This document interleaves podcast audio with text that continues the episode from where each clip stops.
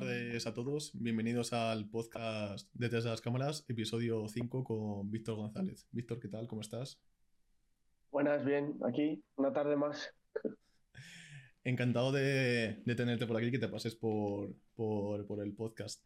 Eh, lo primero de todo, ¿qué tal estás? ¿Cómo te encuentras tanto tú personalmente como a nivel profesional? Bien, bueno, profesionalmente mm, voy avanzando más poco a poco, no comparado con, por ejemplo, hace 5 o 6 años que estaba pinchando encima de una tabla, así por así decirlo. Así que decir que ahora mismo me siento muy, muy cómodo, la verdad. Estás pinchando en, varios locales. ¿Qué tal es ese cambio de, sitios? ¿Cómo lo, ¿Cómo lo estás llevando pues mira, a nivel de organización? Donde te dije que empecé encima de una tabla, fíjate, fue Millennium, que ahora mismo no se llama ni Millennium. Luego a raíz de ahí empecé con Escarlata, que ya hablaremos de eso más adelante. Y a raíz de ahí pues me metí en Camelot, dos años y medio. Luego en Camelot, entre cambios de jefe, que si cuarentena, que si tal, pues al fin y al cabo eh, lo acabé dejando después de la cuarentena porque hicieron reforma y todo. Y yo antes de la cuarentena antes, como estaba en Reforma Camelot, me metí en el MoMA y a raíz de ahí pues estoy muy a gusto y ahí sigo aparcado entre Escarlata y el MoMA estoy ahora. ¿Cómo estás llevando también el, pinchar en ambos sitios? Porque bueno, en verano sí que suele ser más focalizado en, en Escarlata y durante el resto de, del hmm. año suele ser más eh, aquí en, en, Salamanca, pero ¿qué tal lo vas llevando cuando coincide justo que en una semana tienes, tienes ambas cosas? Pues la verdad es que bien, porque ya te cuenta que si tengo ambas cosas sería el fin de semana. Entonces yo lo que hago es descansar domingo, lunes, martes, miércoles y luego ya ya jueves, viernes, sábado. Pero luego, por ejemplo, suele coincidir que hay fiestas en ya sea de barras o ya sea fiesta de Salamanca o carnavales, lo que sea, que puede que sea también viernes y sábado, o sea, lunes y viernes. Y luego, pues, lo llevo más o menos. es un poco cansado, pero se lleva, se lleva bien las dos cosas. Porque cuántos días, bueno, ahora hablando del tema de cansancio, ¿cuántos días sueles pinchar a, la semana? A la semana, fijo, fijo, tres. Y de esos tres puede haber doblete. ¿Y cómo te organizas tú? Porque al final no es un trabajo como de cualquier persona, entre comillas, que es de turno de mañana o turno de tarde. Al final yo creo que o te acostumbras o te acaba reventando el horario. Claro, te acabas, te acabas acostumbrando. Mira, por ejemplo, esta semana tengo doblete el jueves el, y el sábado. Y al fin y al cabo no paras quieto. Esa semana acabas reventado, pero merece la pena, por lo menos. Porque date cuenta que hoy mismo no tengo nada que hacer y hoy descanso, pero mañana doblete, luego descanso, luego doblete, así todo el rato. ¿Y lo sueles compaginar con salir de fiesta o acabas saturado de, de tantas noches? Pues hay a veces que si descanso y es un martes o lunes, sí que prefiero descansar en casa, pero si imagínate que descansara un jueves o viernes, me acaba liando y acabo saliendo. acabo saliendo y al final me lío. ¿Y cómo te estás viendo este año respecto al, año anterior? a nivel de, mejora, de sigues bueno en sitios eh, más o menos similares, sigues con la escarlata en el MoMA, pero ¿cómo, has visto algún cambio? A ver, de mejora yo veo que cada vez me llaman de más sitios. En plan, yo por ejemplo me meto ahora en Instagram y tengo, oye, puede estar día, oye, puede estar día, oye, nos interesa que vengas a tal. Y a mí eso hace un año o dos, o sea, antes de la cuarentena, nada de eso me pasaba. Yo creo que MoMA también me ha dado mucha fama, tanto Escarlata como MoMA, y me llaman de alrededores, de gente que me ha conocido en MoMA, gente de tal, entonces yo veo mucha mejoría, la verdad yo creo que influye bastante el hecho de que al pinchar en varios sitios al final te acabas publicitando. Claro, a raíz de ahí te ven contactos, con tantos de contactos y a raíz de ahí te haces una bola grande y poco a poco pues te va conociendo más gente.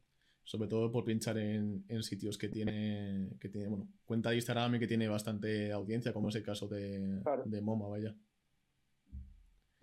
Mm. Luego, en cuanto a, la escarlata, ¿cómo surgió el que tú te unieras y qué tal estos últimos años? ¿Cómo te, cómo te has visto? Bien, Escarlata siempre ha seguido una línea. Bueno, ahora, ahora estoy solo, porque antes estaba con David, que era el jefe, pero ahora estoy solo y lo llevo pues, más o menos bien. La verdad, porque date cuenta, cada vez que sale algo de Escarlata lo tengo que hacer. Ahora mismo ahí soy el protagonista sí que me gustaría que fuéramos dos como en MoMA a compaginarme, porque imagínate que sale una fecha que yo tengo escarlata y me quieren de otro lado. A ese otro lado me toca decirle que no o cambiarle la fecha a ese. Entonces sí que me gustaría, bueno, a lo mejor que hubiera otro DJ y me compagina las fechas, ¿sabes? Pero sí, más o menos de. Yo veo que en Escarlata vamos también a pueblos más grandes y más gordos. Incluso a otro, el otro año hemos ido a pueblos gordos y este año quieren repetir. O sea, siempre es todo positividad. Al final lo que tú dices, que la parte de, de, estar dos DJs siempre va a ayudar en el sentido de que si tú tienes algún día que pinchar en otro lado de Salamanca, en, en, ciudad o lo que sea, pues que te pueda echar, echar una mano. Pero claro, en MoMA estoy así. En MoMA con Dani Gon, date cuenta, imagínate, decimos esta semana, ¿cómo la tenemos? Pues mira, yo tengo esto y esto, o yo estoy esto. Que si ese día faltamos los dos, buscamos un DJ de alrededor de Salamanca, a ver si nos puede ahí echar un cable y siempre, nunca ha habido problema, la verdad. Pues bueno, también tienes ventajas de pinchar tú solo en la escalata, ¿no? Que al final es un poco más personal y haces un poco lo que Es un poco el protagonismo que tengo ahí. Hay a veces que ha coincidido escalata, que ha habido doblete, o por ejemplo, el otro día que estuve yo en San Blas en Santa Marta, y ya toca escarlata y ha ido otro DJ y la gente preguntaba por mí, yo no estoy ese día. ¿Y qué tal el, pinchar en pueblos? Es obviamente una sensación distinta, pero ¿lo prefieres a la ciudad o, cuál te gusta más? A ver, en ciudades solo he pinchado en tema discotecas. Si pinchas en ciudades a nivel calle y a nivel así grande, yo creo que mola más porque das de cuenta que la, cantidad de gente es muy, muy diferente, ¿sabes? a lo mejor es mucha más cantidad de gente, pero por ejemplo los pueblos los pueblos es una barbaridad, porque los pueblos están locos y, es una pasada, porque te van los pueblos de alrededor y a los pueblos es diferente, también puedes acabar más tarde, puedes acabar a las 7 de la mañana, el mañaneo, eh, te tienen más cariño, no sé.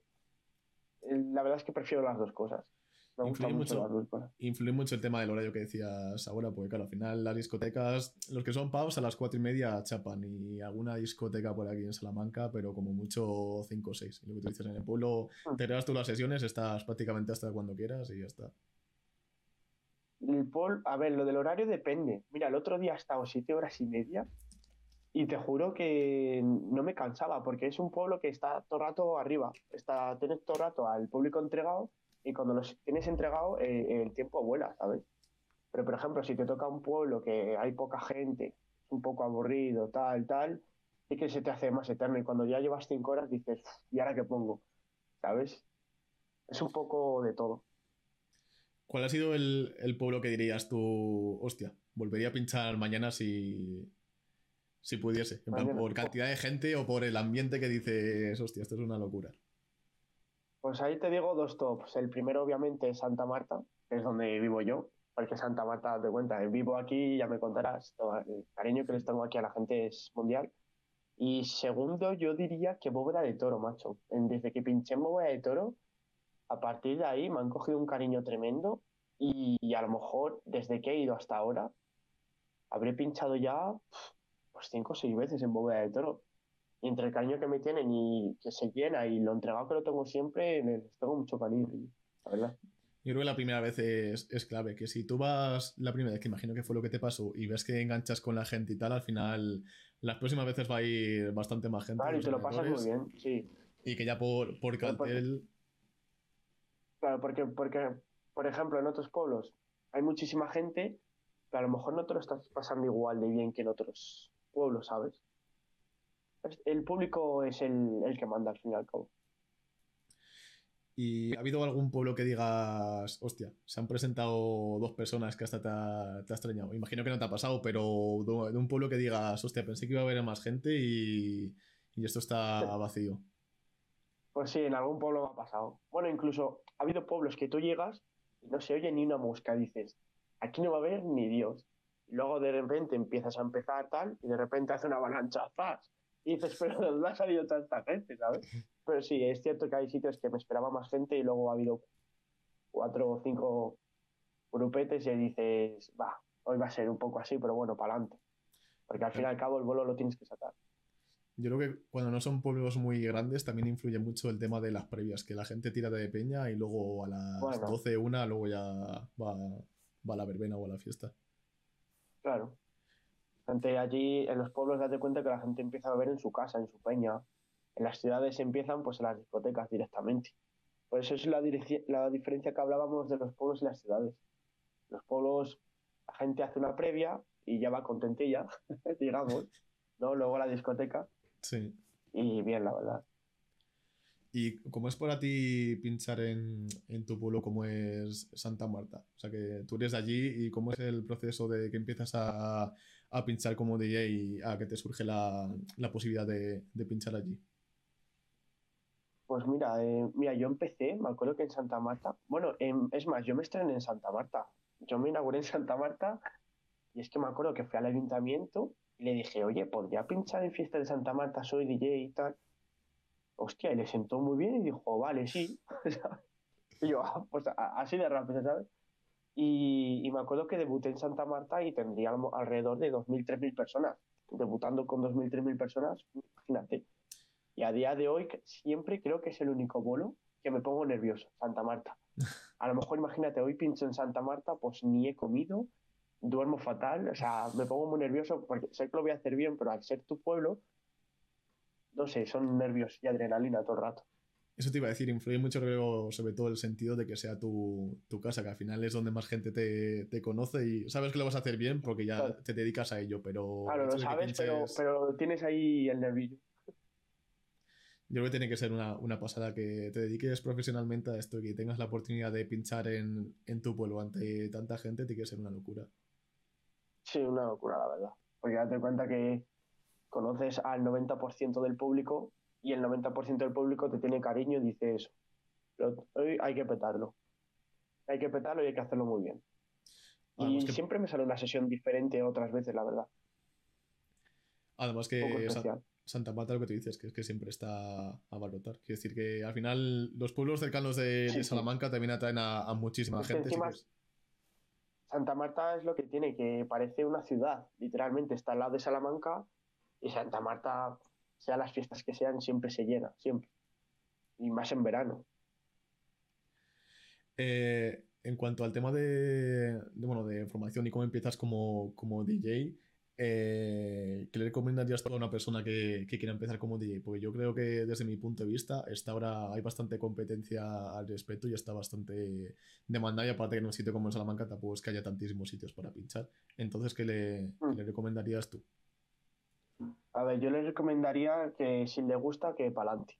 Porque mira, ya, yo tocaba la batería. Te cuenta que yo tocaba la batería, estaba en un grupo y me di cuenta de que a mí no me estaba gustando eso y yo quería ser DJ. Y cogí a la banda y le dije, oye, que yo me piro. le dije, si es que no, no, estoy cómodo, estando en un sitio que estás incómodo, es perder el tiempo. Entonces lo que hice fue de dejar el grupo de lado. Eh, le dije a mis padres que quería una mesa de mezclas. se rieron y dijeron, pero ¿cómo vas a comprar una mesa de mezclas? Ahora que, que mosca tan picada ahora, ¿sabes? Joder, y, a día de hoy mira dónde estoy, ¿no? Que poco a poco el que empieza y date cuenta que yo no he ido a... Yo en el nivel que estoy ahora mismo me impresiona, porque yo no he ido a ningún cursillo, a, ningún, a clases de nada. Yo solo en mi casa empecé con el virtual, pim, pim, pim, pam, y poco a poco fui entendiendo todo, fui, fui cómo se mezclaba, cómo se ponía una tras de otra, como poco a poco yo solo en mi casa, día tras día, y vas aprendiendo tú solo. Pero vamos, el que quiera aprender, si no es capaz de aprender solo, siempre están los cursos y todo eso, ¿sabes? Yo creo que eso tiene mucho, mucho mérito, el hecho de que no tengas, bueno, que no hayas tirado ni de cursos ni nada, que tengas tú la capacidad de tirar por ti mismo, que te vayan saliendo las cosas por ti mismo a base de, de rebuscar y tal. Y dices, hostia, no es que no se tenga mucho más mérito, eh, o compararlo con el mérito que puede tener alguien que, que, tenga formación, pero el hecho de pelearte tú solo con ello, pues dice, dice bastante. Mm. Me gusta la verdad cómo, cómo te has buscado la, la vida y sobre todo cómo has salido de, del paso ese de decir, de, tener una mesa de mezclas que realmente, que bueno, trataremos este tema ahora, pero que sobre todo tiene que ser algo que te tiene que, que gustar, de eso a, a, decir, joder, ya con esto y un poco más de esfuerzo, ya a partir de ahora sale, sale todo solo. Claro, date cuenta que desde que tienes una mesa también aprendes más, ¿no? O sea, tú tienes, tú tienes un programa y empiezas a ver qué hay y dices, ¿cómo sería con una mesa de mezclas, no?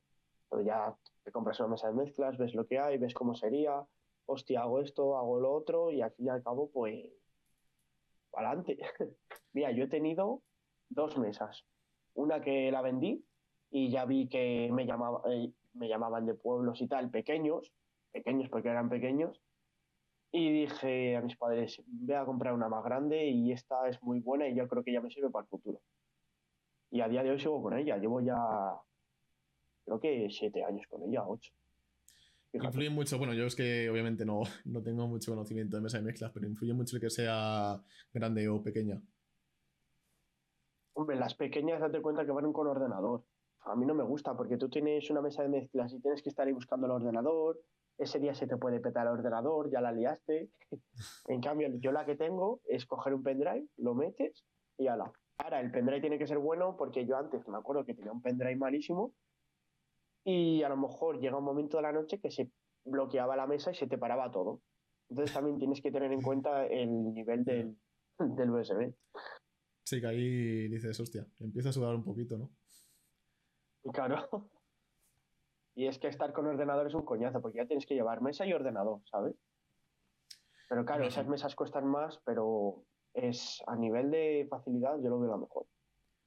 Hombre, que al final merece la pena y por lo general, en tanto en los estellos de, de las discotecas como en el pueblo suele tener espacio para, para ponerlas de sobra, o sea que no, no hay problema de tamaño, vamos. Claro. Eh, has sacado hace unos días un bolo que me parece muy interesante, que es Uniendo Piezas, y te quería preguntar mm. cómo, cómo empieza el proyecto y sobre todo cómo tienes la idea de la parte del vídeo, porque no es una única sesión que saques por, por Spotify que sea solo, solo el audio. ¿Cómo empieza el proyecto? Pues mira, yo me lleva mucha gente diciendo, pero muchísimo tiempo, que suba ya una sesión. Sube una sesión, tío, pinchas muy bien, quiero que subas una sesión y un día ya lo pensé y dije, venga, voy a subir una sesión, pero no me, no me merecía la pena subir una sesión normal, en plan, como todas las sesiones que hay en YouTube. Quería hacerla diferente. Entonces yo me corré la sesión, porque no es una sesión que va una canción tras de otra, es una sesión bien mezclada, a lo mejor con instrumentos de otra música, a otra canción, y que, que queda bien la mezcla. Dije, voy a preparar una sesión muy, muy buena, pero a la vez quiero que aparezca un vídeo guapo y se me ocurrió el vídeo del 3D, en plan que salgo yo en dibujo animado, ¿no? salgo yo en dibujo animado y, me hacía ilusión que el propio dibujo estuviera en el coche escuchando mi propia sesión. Y así fue. Y, y me lo hizo uno de Madrid y salió todo para adelante. y a día de hoy, pues ahí está en YouTube. ¿El, contacto lo conseguiste por contactos tuyos o lo viste por Instagram? O, no, lo vi por YouTube yo vi que este tío hacía cosas en 3D y tal, y le llamé y le dije, oye, ¿te importaría hacerme una... esto para una sesión? Sí, sí, sí, no me importa tal. Y es más, le ha hecho otro a otros DJs. Pero yo, para no tema de plagio y tal, pues decidí hacerlo de otra manera. ¿Sabes? En plan. Porque a lo mejor yo vi que tenía uno que estaba en un estudio y estaba quieto en un sofá escuchando su propia sesión. Y a mí me, me, apetecía algo a lo grande, yo que fuera en el coche, que se moviera lo de los lados, que apareciera yo moviendo la mano, que apareciera otro con mi portada del móvil y, fue todo para adelante y quedó, ha quedado un vídeo muy muy bien. Hombre, al final yo creo que no es problema de, plagio porque al final cada DJ presenta ahí vuestro proyecto y luego hay la partida y de lo que le contáis sí que, vamos, entiendo que con el programa que te dice 3D ya, ya un poco perfila la, la idea que tenéis. Y al final. Porque al fin y al cabo, la sesión es diferente, ¿no? La sesión depende de unas mezclas o depende de otras. Siempre cada DJ tiene sus, sus propios méritos y sus propias acciones. Y al final en YouTube yo creo que hay tanta competencia a nivel de vídeos y de sesiones, DJs, etcétera, que hay que buscar algo distinto. Mm. Vamos, a mí ya te, te, lo dije por privado que me parecía una idea súper original porque aparte las sesiones se escuchan muy fácil, porque incluso antes de salir de fiesta o de camino al trabajo como hago yo, te la puedes poner sin, sin problema, te da igual la, la, longitud. Y si ya le aportas el, la parte esa de, del vídeo, aparte que con el significado que tiene y tal, me parece bastante, bastante atractivo. Claro, yo tenía miedo de subirlo porque yo en YouTube apenas tengo suscriptores. Yo donde tengo más fama, por así decirlo, es en Instagram. Entonces decidí subirlo dije, mira, para adelante y que sea lo que tengo que ser. Pues de momento, a ver, no va mal. Lleva, creo que lleva, no sé si 2.600 reproducciones. Para tener 400 y pico suscriptores, pues no está mal. Pero, por ejemplo, en Instagram, cuando subí el anuncio, hostia, llega a 16.000 reproducciones y dices, joder, es una gran diferencia que dices, voy a intentar llevar a esa gente a YouTube. Y bueno, poco a poco me está costando, pero bueno, poco a poco. Yo te lo digo por Habrá que subir más sesiones. Hombre, eso, eso, eso espero. Al final por... date cuenta que se llama volumen 1. El volumen 2 ya lo haré para abril o mayo, pero el volumen 2 va a estar muy guapo, ya te lo digo. Eso te iba a comentar que por, por, experiencia yo te recomiendo eso, que al final eh, herramientas como Instagram o TikTok, las... Bueno, en tu caso TikTok es un poco más complicado, pero sobre todo Instagram y Twitter las utilices para llevar tráfico a, a YouTube, que lo importante, pues al final todo el contenido audiovisual se mueve, se mueve ahí. Entonces todo lo que puedas derivar de Instagram y otras redes sociales a YouTube, yo creo que es lo mejor. Vamos. Y que ahora mismo Instagram y TikTok se utilizan básicamente para, para eso. Claro, claro que sí. Me cuesta llevarlos, pero es lo que tienes que hacer. ¿Tienes alguna idea para el, volumen 2? O... Sí, sí. el volumen 2 va a estar muchísimo mejor que el 1. pero Va a ser más, más profesional. ¿Te superaron las expectativas de volumen 1? ¿Lo esperabas peor o cómo, cómo viste el resultado? Joder, pues tal cual tenía yo en la idea. El volumen 1 ha salido tal cual, macho. Tenía pensado hacer una sesión bueno, la sesión, tenía pensado hacer una sesión, pero no me esperaba que me hubiera salido tan bien. O sea, yo cada noche que está haciendo mezcla por mezcla bien hecha, he dicho, pero ¿cómo es posible que haya hecho yo esto? O sea, o sea me, emociona que haya eh, las horas que le he echado, haya hecho un trabajo muy bueno y luego el vídeo pues ha salido tal cual estaba en mi mente, la verdad. Eso es más complicado de lo que parece, de que tengas tú una, idea, en mente de un proyecto, de sobre todo... Sí, luego sea peor, sea mejor, y al final pues ha seguido la línea. Exacto, y que tu parte incumbe tanto el audio como el vídeo, y que luego salga todo, todo como quieres, yo creo que esa es la, clave. Y para el volumen 2 solo puedo dar una pista, y es que no será en, en dibujo animado, será en la calle, y ya no puedo decir más. Me gusta esa pista, la verdad. ¿Qué, te espera para 2023? Porque, vamos, llevamos solo un mes y medio de, de, hmm. año, pero ¿qué te espera a nivel de, proyectos? Bueno, ya, has empezado con este de uniendo piezas, pero a nivel de sitios para pinchar y un poco, ¿qué dinámica vas a, seguir o tienes pensado seguir? Pues de momento seguiré con los polos, a no ser que mm, algún contacto bueno me vea la sesión y diga que este tío ya no merece estar en, de merece estar más arriba, pues no sé, porque mi idea de la sesión es esa, haberla sacado para que me vean contactos buenos y vean como pincho, ¿no? Al fin y al cabo le saca por eso también. Y bueno, espero que me llamen de sitios gordos, pero también tengo pensado pues seguir con los bolos de escarlata, MoMA, obviamente, que es donde estoy residente, y los bolos gordos que me salgan, que me salgan. Por ejemplo, esta semana tengo eh, Ciudad Rodrigo, Rodrigo es un evento muy grande de España y ahí estoy en la carpa el sábado. Yo creo que influye mucho también el que tengas eventos de ese tipo, que al final son eventos dentro de Salamanca, pero que albergan a, mucha cantidad de, gente. Luego hay eventos gordos como Santa Marta, pero eso es porque es un pueblo, pero eventos gordos a decir así, Ciudad Rodrigo, la Politécnica de Zamora, son eventos que son grandes también y te ve muchísima gente. A nivel de eventos, sin contar los pueblos y, Salamanca, ciudad, lo que son discotecas, ¿qué evento es el que más te ha gustado o el que más te ha llamado la, atención que hayas pinchado? Eventos. Es que tengo en el top uno al Carnaval del Toro, macho. Es un evento que la gente está como en un festival, la gente está... Es que hay un buen rollo todo el rato, está todo el mundo disfrazado, se lo pasa bien, es un público, del público más entregado que he visto hasta ahora, del Carnaval del Toro, la verdad es un evento que, que es que aunque no estén borrachos, están aquí arriba. Porque es, una alegría, la verdad. Ese, evento es una alegría. Yo creo que influye mucho el factor que sea fuera de, Salamanca ciudad, que al final el hecho ya de ir disfrazado, de coger el, bus y tal, mucha gente eso tiene claro, como una fiesta.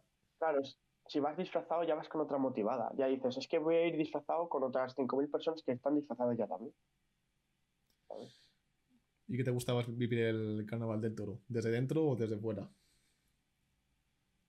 Las dos cosas, porque mira, por ejemplo, yo el otro año no pinché por el tema todavía de COVID, porque no estaba la carpa, pero por ejemplo, eh, me lo pasé bien con mis amigos porque hay un buen rollo allí. La verdad, yo me acuerdo que salí de fiesta y hay un buen rollo. Y luego desde dentro, que es desde donde pincho, mejor todavía, la verdad. Porque tienes, date cuenta que tienes a todo el público aquí. Y tienes que ponerle música a esa gente y si esa gente sale contenta es que has hecho un buen trabajo. A nivel de eventos también, ¿cuál es otro sitio que te ha llamado la, la atención? ¿Dónde has pinchado? En el copeo, la verdad. Me acuerdo que pinché en una de las ediciones el otro año, en octubre. Y es que encima tuve un horario cojonudo porque me tocó a las 4 de la tarde cuando ya estaban... Es que el copeo va con, con todos los buses que llegan. Entonces, cuando yo ya pinché, ya habían llegado todos los buses. Habría ahí 5.000, 5.000 y pico personas.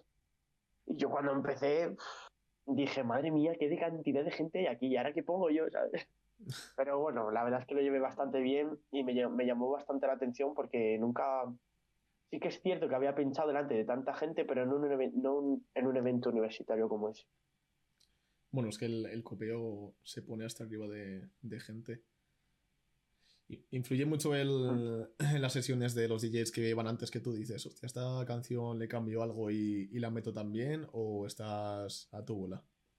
Mm, sí que es cierto que si, por ejemplo, el, yo me fijo más en los de antes que los que van después, porque los que van antes son los más importantes, ¿no? Quiero decir, para saber qué vas a poner y no repetir lo que ha puesto el DJ de antes. Entonces yo me fijo más en los de antes y digo, vale, esta no la ha puesto, pum, esta no la ha puesto, la voy a mezclar con esta, pum. Entonces yo lo almaceno de esa manera. Luego el DJ siguiente ya, pues, Dios dirá. Para los, eventos, para los eventos así grandes tipo el copeo, ¿tienes la sesión preparada, tienes cuatro o cinco canciones de poner sí o sí, o cómo te organizas tú para, pinchar? A ver, yo en los eventos nunca me preparo nada, lo único que me puedo preparar es la intro. La intro es decir, voy a empezar con esto y luego ya tiro como vea. Pero nunca suelo prepararme nada, eh, pero en ningún lado, ni en MoMA, ni en Santa Marta, ni nada. Yo voy a lo ligero y voy pinchando a raíz de lo que me va transmitiendo la gente, la verdad. Porque, pero la, la intro sí que me la preparo te influye mucho entonces el, cómo esté la gente de, a nivel de si está cantando. Claro, entonces, claro, yo empiezo a pinchar y si veo que la. Yo la primera que suelo pinchar siempre es caña, en plan, o tecno o electrónica. y si veo que está muy, muy a full, puedo seguir un poco más con ese ritmo y luego bajo. Luego subo y luego bajo. Pero si veo que la primera no se han motivado tanto, pues bajo enseguida. Eso A reggaetón o a lo que sea no me había, vamos, nunca me había puesto en esa situación, pero vamos, que no sabía que realmente os conectabais tanto con el, con el público en, ese sentido. Sí que el, pueblo sí que lo tenía claro, pero. Te llama mucho la atención. Ya, yo, por ejemplo, en MoMA eh, empiezo con una Eterno y siempre se vienen arriba, puedo seguir una más y luego enseguida abajo, porque al final, cabo la discoteca también lo que más se mueve es el reggaetón. Pero, por ejemplo, lo que te digo, en el Carnaval del Toro, como están todo el rato aquí, pues a lo mejor puedo poner cuatro seguidas de estar así y no me importa, ni a ellos tampoco. y digo, voy a bajar cuando yo diga. Influye mucho en lo que tú dices de, ir subiendo y bajando, que no sea tan, tan monótono. Claro, a mí las, sesiones no me gustan hacerlas monótono. Me gusta que haya una onda, por ejemplo, una de caña. Bajo a reggaetón, luego subo, luego bajo. Yo es así todo el rato porque si sigues todo el rato con la misma línea, imagínate, media hora de reggaetón, a mí me aburre. Y yo creo que a la gente también, al fin y al cabo, todo el rato el mismo BPM, la misma duración, dices, qué monótono, qué aburrimiento. ¿Y te gusta más el, el tendo o el reggaetón o qué, qué, prefieres poner? Si tienes que elegir una de las dos. Pues mira, antes me centraba más en la electrónica y era mi género favorito, pero es que creo que me gustará de todo, macho. O sea, me gusta el techno, el reggaetón, eh, la electrónica, el reggaetón más fuerte, el, el techno más duro, o sea, me gusta todo. El hashtag. Creo que a, nivel de ahora me gusta todo, pero si me haces una pregunta que sería, ¿tú en tu casa qué escuchas o cuando vas con el coche? Sí que me pongo a reggaetón, macho. Pero reggaetón el que me guste a mí, por ejemplo. No de este así para perrear, ¿sabes? Hmm. Yo creo que influye mucho que, al final, cuanto más eh, temas y cuantas más opciones te gusten, luego a la hora de pinchar se nota, porque, vamos, tú lo sabes mejor que te mueves en ese gremio, pero al DJ que le encanta el reggaetón, el 90%, 95% pone, pone eso, no sé cómo lo ves tú. Claro, yo por ejemplo cuando voy en el coche, en vez de ir escuchando tecno, prefiero ir escuchando, por ejemplo, Quevedo, el disco nuevo que ha sacado, pues me gusta cantarlo, porque hay algunas canciones que no son para discoteca, pero dices, joder, pero las meto al coche, ¿sabes? Entonces, pues por ejemplo, ese tipo de música. Y hay mucha diferencia de, pueblos. Bueno, he dicho que, por ejemplo, en el Carnaval del Toro, que bueno, es una, es una excepción que pones, puedes poner varias eternos seguidas sin problema porque la gente está arriba. ¿Haces alguna distinción de, de poner más o menos reggaetón o tecno dependiendo si es en Salamanca ciudad o en pueblo?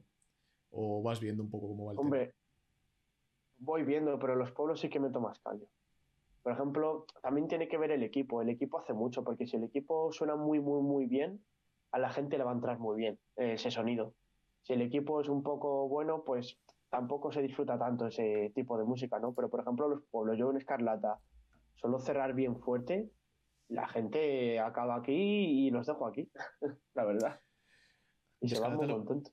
Escarlata lo bueno es la estructura que tiene, que es que si estás por ahí por el medio es como que te, te envuelven, te las luces y el sonido y tal. es como si estuvieras dentro de la discoteca.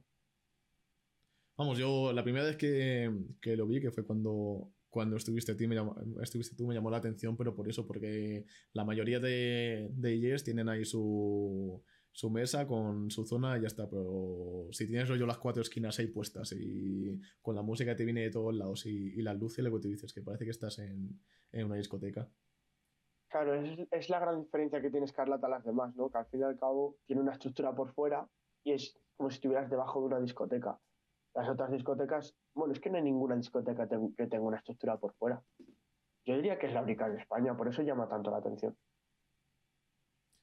Me gusta como la, forma que tiene y un poco como, como estés llevando eh, la organización en sí, porque realmente estáis pinchando, pinchando todo el año. Porque en verano lo tenéis todo cubierto de, de pueblos y luego durante el año, pues sí que Está el tema de las fiestas de, la fiesta en general en Salamanca y demás, pero, al final siempre vais sacando vuelos cada semana o cada dos semanas, vamos, como estás tú ahora. Sí, porque en verano son fiestas de pueblos, pero en invierno también están los quintos, los que si carnaval, que si tal. Y los quintos nos han llamado ya de bastantes pueblos, la verdad, también. Entonces, quieras que no, hay tanto en invierno como en verano. Sí, porque coincide, bueno, realmente los quintos creo que desde diciembre hasta abril, mayo, siempre tienes algo, ¿no? Sí, sí, sí. ya los pueblos en verano empiezan desde mayo hasta septiembre. Los de la calle. ¿Y en invierno qué te gusta más pinchar en eh, con la escarlata o en Salamanca? ¿Influye el factor del tiempo o te da oh. igual? Pues a ver, es diferente, porque por ejemplo en Escarlata yo tengo una libertad con la música increíble. Puedo poner lo que quiera, y en cambio en las discotecas a lo mejor tienes que estar más pendiente de la gente de si se lo está pasando bien o no. Porque al fin y al cabo tienes, tienes esa, esa incertidumbre de que tienen que seguir tomando copas, ¿no? Pero depende del sitio en el que estés también, te digo. Porque yo me acuerdo antes en Camelot, cuando estaba antes en Camelot era todo el rato, voy a poner esta para que se queden, voy a poner esta para que se queden.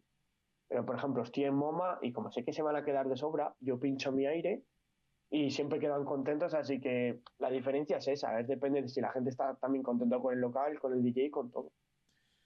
Yo creo que influye también el factor que dices de estar atado, por así decirlo, a tener que poner algo, ¿no? Pues estás pendiente todo el rato de poner esta canción porque si no la peña se va o como no ponga este vuelo de aquí a una hora, la gente va a decir, hostia, ¿y esto qué pasa? Date cuenta que si tú estás pinchando y te está diciendo el jefe, ten cuidado que para mantener a esas personas ahí en realidad no estás pinchando ahí, estás pendiente de la gente y no estás a gusto. Yo me acuerdo que tuve épocas que decía, es que tengo que poner esta mierda para que ese grupo esté quieto ahí tomándose una copa o se pida otra, es que no estoy pinchando, para eso pone el Spotify o pones una sesión, tal. Entonces, es que no, también en Escalata estoy muy libertado con la música.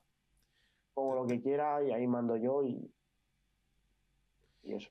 Te lo dicen mucho, el, pincha más por, por, este lado o mira a ver que está no está muy lleno de gente tal intenta quedarte con, con ellos te lo suelen decir o yo le digo a ver sí que es cierto que al ser una discoteca tengo que estar pendiente de si se quedan o no pero joder ten en cuenta que también no es mi forma de pinchar a lo mejor esta que pides tú ahora porque imagínate que entra cuando estaba antes en Cámara entra personas mayores pone algo de los 80 pinta un niño de 20 años poniendo algo de los 80, ¿sabes? Un niño de 20 años lo que quiere es ponerle música a los chavales que saben de sobra qué es lo que quieren. Entonces, por esa, a raíz de ahí, esto me gusta MOM para mí. Por ese tipo de cosas.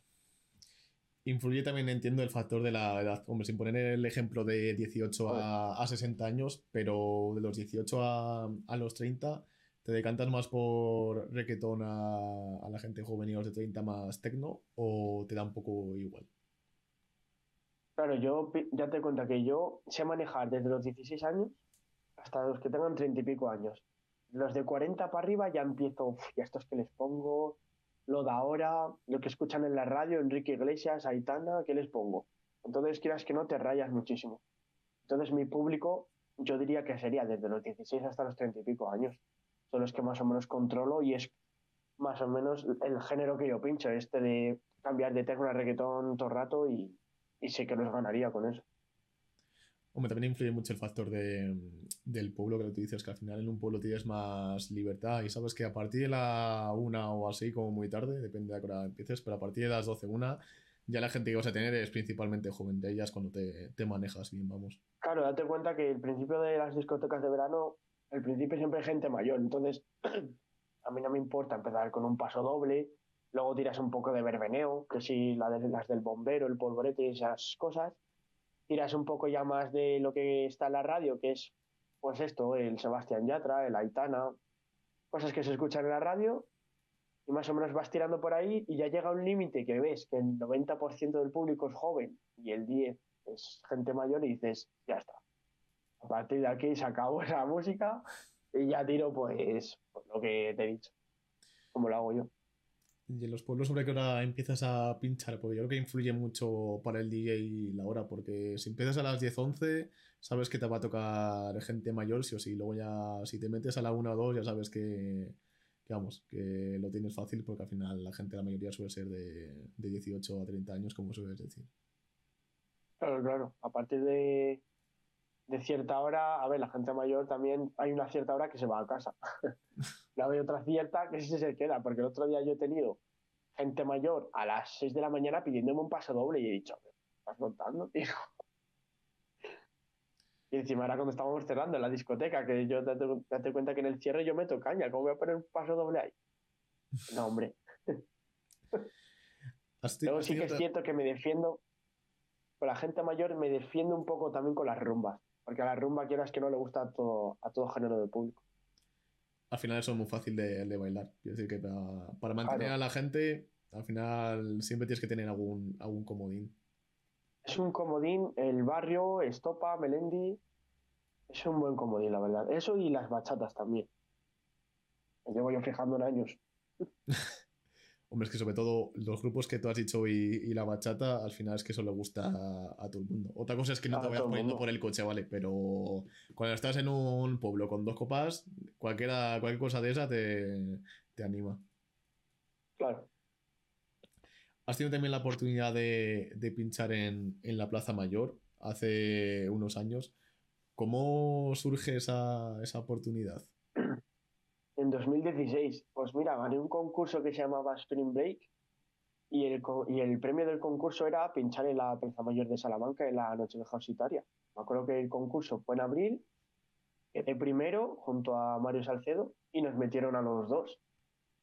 Y bueno, yo cuando lo gané me sorprendí muchísimo, pero sí, sí que es cierto que al ser de los primeros, no tienes tanta fama como los que van después, porque tú empiezas a pinchar y dices, si es que hay poca gente, pero bueno, estás pinchando en la Plaza Mayor, entonces es una balanza de estoy orgulloso de estar pinchando aquí y otra balanza de hay poca gente. Entonces, la experiencia no es como la pensabas, pero te hace ilusión porque es la Plaza Mayor. Vamos, yo creo que por mucho que haya mucha o poca gente, pero es que ya el pinchar en la plaza mayor de, tu ciudad tiene que ser una, locura, aunque sea más o menos. Claro, yo, yo estoy deseando todavía pinchar en la plaza mayor, pero con la plaza llena. Es uno de mis sueños también. Nochevieja universitaria o algún evento de ese tipo. Claro, pero si te digo la verdad, me haría más ilusión pinchar en las fiestas en septiembre que en la Nochevieja universitaria. Porque sabes que la gente es de, aquí, no al 100%. Porque sabes que, la, gente es de aquí y porque la fiesta de Salamanca, aparte de que se llena más, que son las fiestas de Salamanca, no sé. Es que también en la Nochevieja universitaria la gente a lo mejor ya va tocada, va borracha y no te está, no está prestando a lo mejor atención a qué DJ está o qué, música está sonando, pero si tú, por ejemplo, pinches en las fiestas de Salamanca y ves que apareces en el programa y todo, dices, madre, madre, te viene. Porque el año que pinchaste tuviste la oportunidad de conocer a, Carlos Jean, ¿no? Que, fue ese año el que pinchó. Mm. ¿Pudiste hablar Yo de lo que viene... Sí, bueno, y también tuve un evento con él aquí en Santa Marta. Me acuerdo que aquí hubo un evento de Carlos Jean y sí, es, es majo. Mira, yo he conocido a Juan Magán, a Carlos Jean, Ah, mira, cuando pinché en Anchejo Citaria con Fonsi Nieto. ¿Y qué más famosos he conocido? Ah, bueno, también he conocido a, Alba Ice, a Alex Martini, a de Zombie Kiss. A nivel ya internacional, cuando gané el concurso este de Primer, a Julian Jordan, que es uno que va a Tomorrowland y todo eso. He conocido a bastante gente, la verdad. Espero que de aquí para adelante conozca más. ¿Y hay alguno de ellos que digas, hostia, este es un furanazo? ¿O la gente, o más o menos se han, mantenido ahí las, las formas? La gente es muy, maja, pero sí que es cierto que a lo mejor de Zombie Kiss eh, son unos personajes, la verdad. ¿Y, cómo es para ti hablar con ellos? Porque vamos, yo creo que tiene que ser una, una locura que te dediques profesionalmente a esto y que llegues a hablar con gente que lleva años, porque hay gente que lleva muchísimos años dedicado a esto, ¿cómo, es, para, es para ti? A ver, es cierto que cuando tú vas a hablar con un famoso no sabes qué decirle, ¿no? Siempre te pones un poco nervioso y dices, ¿qué le digo ahora si no saben quién coño soy yo? Pero ya al compartir cartel con ellos, pues tienes la acreditación y te es más fácil. Entonces coges y dices, hey, ¿qué tal? Soy el que pincho después, soy el que he pinchado antes, ¿qué tal? Soy Víctor, tal. Ya te vas presentando y vas hablando, ¿qué tal ha ido? Eh, que te vaya bien. Son, son, o sea, tener una acreditación y compartir cartel con ellos es un buen comodín para hablar con ellos, la verdad. Porque si tú eres del público, imagínate, eres fan número uno, pero no eres DJ y estás ahí y te da la opción de hablar con él, dices, hostia, ¿qué le digo yo ahora? yo, por ejemplo, cuando coincidí en el evento de RBFV, yo me acuerdo que tenía la acreditación y entré dije, ¿qué tal? Eh, Rafa, soy Víctor, he, pinchado, he compartido cartel contigo, tal. Y me ah, ¿qué tal, tío? Mira, si te quieres quedar a cenar, tal. ¿Ves? Entonces son los factores que te ayudan a hablar con él y, ir a confianza. Hombre, al final es un filtro que pasas de que no eres uno cualquiera, puede así decirlo, del público. Que claro, que soy uno que ha compartido cartel contigo. Exacto, que has pinchado antes o después con él. Eh, cerrando este podcast, tengo un tema, me parece muy curioso del que hablar. Y bueno, al final Salamanca es una ciudad universitaria y aquí todas las noches hay, hay locuras. ¿Tienes alguna anécdota de fiesta? Bueno, imagino que tienes varias, pero alguna así destacable en pueblos o en, o en la ciudad que digas, hostia, esto es surrealista o no sé lo que estoy viendo. Pues mira, la, tengo una en el top 1 y es en Camlos. Es que en Camlos me ha pasado de todo, macho. tengo una, es que date cuenta que en Camlos he estado tres años. Hmm. Tengo una en Camlos que la tengo en el top 1, que es que yo estaba pinchando y vino un guiri. Yo no sé qué estaba diciendo, tío. Porque date cuenta que yo el inglés. Y empezó a, y me empezó, what's the song, no sé qué. Y yo, vale, vale. Y se quedó ahí y le digo, te tienes que bajar. Y justo subió un amigo mío. Subió un amigo mío y me dice, ¿te está molestando? Le digo, no, tío, pero estoy diciendo que se baje y no se baja. Y, y, él hablando inglés, y no le entendíamos. Y coge a mi amigo y le, y le agarra así a, del brazo. Oye, que te tienes que bajar, tal, tal. Y, y el guiri empezó a dar voces. Claro, mi amigo se cabreó porque estaba viendo que me estaba molestando, yo estaba trabajando y es que da la casualidad de que a mí se me estaba acabando la canción de este disco y no tenía preparada la siguiente. Entonces, mis amigos, eh, mi amigo y el se empezaron a pegar. Y si me ves con una mano separándolo y con la otra intentando cambiar de canción, bueno, bueno. Eso fue, pero horrible. ¿eh? Y, a la vez con esta mano silbando al portero para que me ayudara, porque imagínate, a estos separándolos y con otra mano intentando cambiar de canción. Bueno, una situación, imagínate, a mí así. Te faltaban un par de manos. Fue horrible. lo, quería tirar para abajo, mi amigo. Digo, pero para, párate. Bueno, una situación horrible, la verdad. Y luego llegaron los porteros, lo echaron fuera y mi amigo se quedó porque le explicó lo que estaba pasando. Pero sí que, y en los polvos también he tenido alguna que ahora mismo no me acuerdo, pero sí que he tenido bastantes que dices, y estás a lo mejor que te están tirando una copa cerca de la mesa, cerca de tal, y dices, hostia. Desde entonces, por eso no, no, no, se suele dejar subir a gente arriba, no solo por eso, sino porque también no puede haber nadie subido de alta, ¿sabes? Que eso ahora lo mira mucho las inspecciones. Hombre, mío, es que me parece una locura el hecho de que la peña tire copas. O sea, me parece surrealista. Es que ya no es solo porque. No, y es que no lo tienen en cuenta. Suben con la copa, jaja. No, quieres subir, al menos deja la copa abajo o en la escalera, ¿sabes? Por eso. O sea, bueno. La gente que la tira mal, eso obvio. Y la gente que sube y dices, hostia, que la mesa está de mezclas al final es tu herramienta de, trabajo, que hay que cuidarla bien y no le puede caer ni una puta gota de agua, así que encima como para meterte ahí una copa, al lado. Claro. Porque imagino que, de lanzamiento de esto de, copas, espero que no hayas sufrido mucho. ¿O te ha pasado alguna vez? Eh, no con copas, pero a lo mejor sí que una vez, macho, pinché una Color Race y a día de hoy mi mesa sigue teniendo colores. date cuenta que el Color Race son polvitos muy, muy, muy chiquitinos de colores. Pues me acuerdo que pinché en, en 2017-2018. Pinché con con la mesa y empezaron a tirar polvos. A mí me dieron algo para que no me dieran los polvos. Nada, nada, a día de hoy sigue teniendo polvos la mesa, tío, y no soy capaz de quitarlos. También es un evento, un evento guapo el Color Race. No sé si se ha vuelto a hacer. De eso no, estoy seguro.